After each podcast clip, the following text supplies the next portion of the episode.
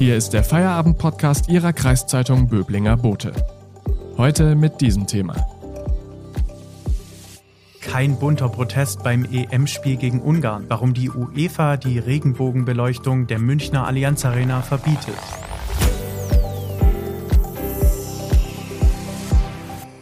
Am Mikrofon ist Florian Dürr. Die Allianz Arena in München darf morgen beim letzten EM-Gruppenspiel der deutschen Nationalmannschaft gegen Ungarn nicht in Regenbogenfarben als Zeichen für Toleranz und Gleichstellung leuchten. Der Europäische Fußballverband UEFA verbietet es. Was sind die Gründe für das Verbot und was steckt eigentlich hinter der geplanten Aktion? Darüber spreche ich heute mit Marco Schumacher aus dem Sportressort. Hallo. Hallo Florian.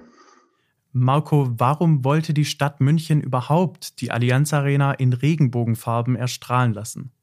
Naja, du hast angesprochen, Deutschland spielt äh, sein drittes EM-Vorrundenspiel am Mittwoch gegen Ungarn. Und Ungarn ist, wie wir wissen, ein Land, in dem die Regierung homophobe Gesetze erlässt und, und die Rechte von Minderheiten einschränkt. Und äh, deshalb äh, hatte OB Dieter Reiter, der Oberbürgermeister von München, äh, die Idee, ähm, die Arena während des Spiels äh, vor und danach in, Regen, in Regenbogenfarben erstrahlen zu lassen, um damit, wie er an die UEFA schrieb, ein Zeichen im Sinne der Weltoffenheit und Toleranz zu setzen. Ja, es war ein Antrag, ein offizieller Antrag und ein Vorhaben, äh, das breite Zustimmung fand, ähm, das auch vom Ministerpräsident Markus Söder gutiert wurde, ähm, nur leider nicht von der UEFA. Überraschend war das auch das leider nicht. Genau, die UEFA hat die Regenbogenfarben verboten. Warum eigentlich?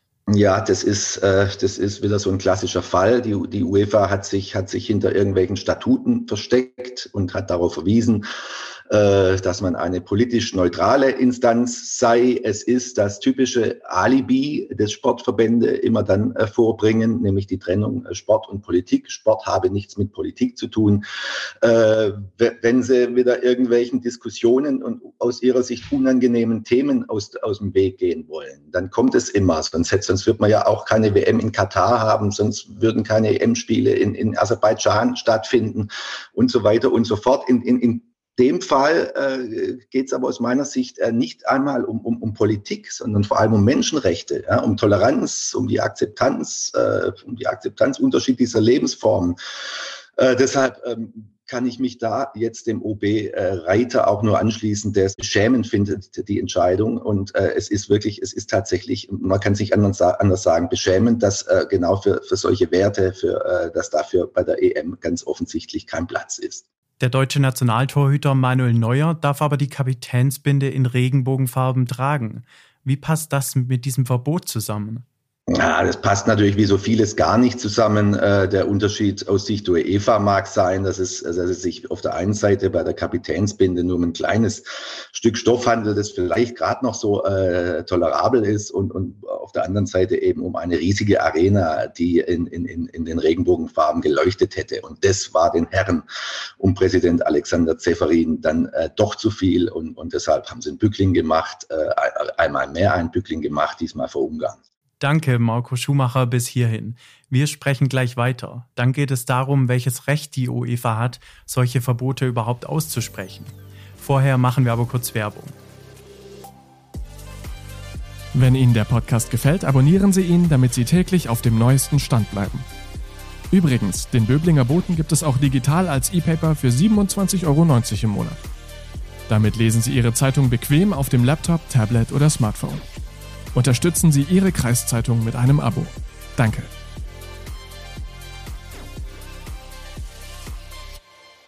Im heutigen Feierabend-Podcast sprechen wir mit Marco Schumacher aus dem Sportressort über das Verbot der Regenbogenfarben am EM-Stadion in München. Marco, wie ist es überhaupt möglich, dass die UEFA darüber bestimmen darf, in welchen Farben die Arena leuchtet?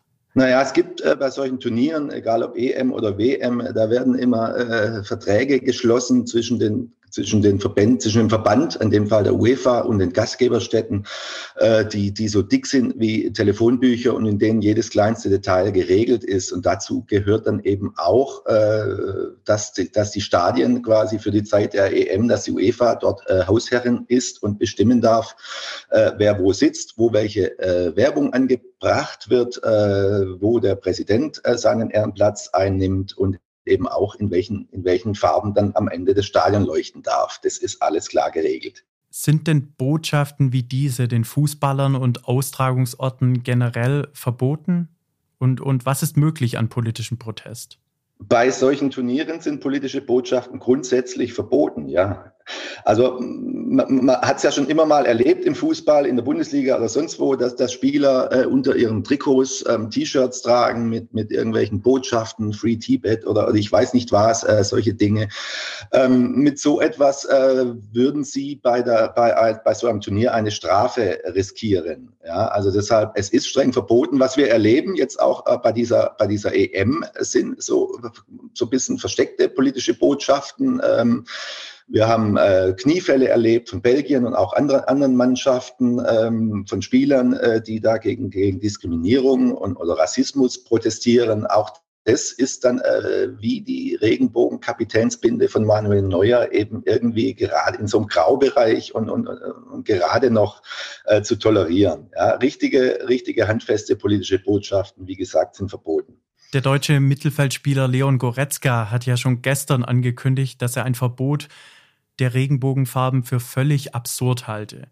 Wer hat sich denn heute sonst noch zu diesem Thema geäußert? Der Protest ist natürlich gewaltig. Ja, der Protest ist gewaltig, äh, weil niemand verstehen kann, äh, warum die UEFA jetzt diese diese, die, diese Entscheidung äh, getroffen hat. Äh, in, äh, der englische, der englische Fußballlegende Gary Lineker hat sich, hat sich über Twitter geäußert, hat gesagt, ähm, macht es trotzdem, die können uns mal vor allem aber ist es natürlich in Deutschland ein, ein, ein massiver Protest und eine Protestwelle. Es haben äh, verschiedene äh, Betreiber von, von anderen Bundesliga-Stadien angekündigt, jetzt dann äh, ihrerseits die, die ihre Stadien in Regenbogenfarben erleuchten zu lassen. Also es ist ein einhelliges Unverständnis hier äh, und äh, so hat das Thema eigentlich erst so richtig äh, Dynamik gewonnen und, und so hat sich die UEFA erst so richtig ins Abseits gestellt. Ja? Also es ist, äh, die Leute sind fassungslos, äh, weil es ja tatsächlich auch äh, nicht zu vermitteln ist, warum es verboten sein soll, äh, sich für Menschenrechte einzusetzen. Und darf man erwarten, dass die Arena dann trotzdem in Regenbogenfarben leuchten wird oder die Spieler der deutschen Nationalmannschaft protestieren werden? Dass die Arena trotzdem in Regenbogenfarben erleuchten wird, das glaube ich nicht. Ich bin gespannt drauf, äh, ob die Spieler sich in irgendeiner Form ähm, artikulieren.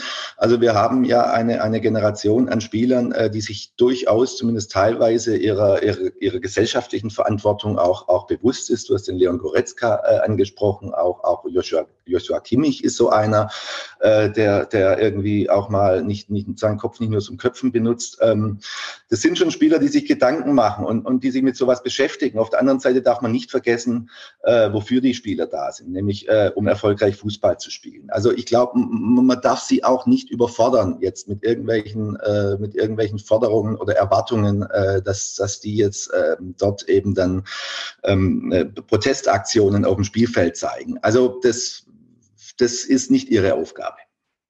Ich bin trotzdem gespannt, ob wir was erleben. Okay, und glaubst du, dass dieser Wirbel nun Auswirkungen auf das morgige Spiel gegen Ungarn haben könnte? Für die Deutschen geht es ja schließlich um den EM-Achtelfinaleinzug. Da sollten die Spieler ja von nichts abgelenkt werden am besten. Und für die Ungarn geht es auch noch um den Achtelfinaleinzug. Also das glaube ich nicht. Ich glaube, äh, dass äh, Fußballprofis da schon auch trennen können äh, zwischen irgendwelchen Debatten, die, die um sie herumgeführt werden und ihrem eigentlichen Job, der darin besteht, gut und erfolgreich Fußball zu spielen. Deshalb glaube ich nicht, dass es irgendwelche Auswirkungen hat.